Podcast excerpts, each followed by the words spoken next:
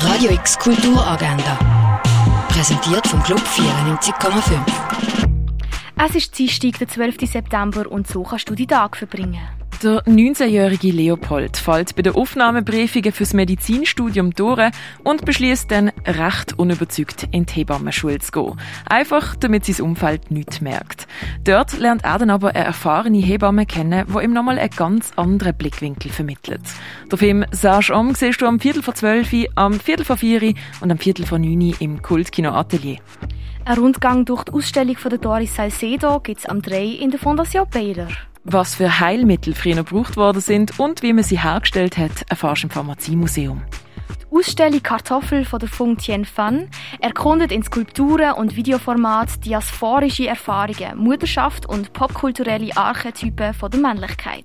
Kartoffel siehst in der Kunsthalle.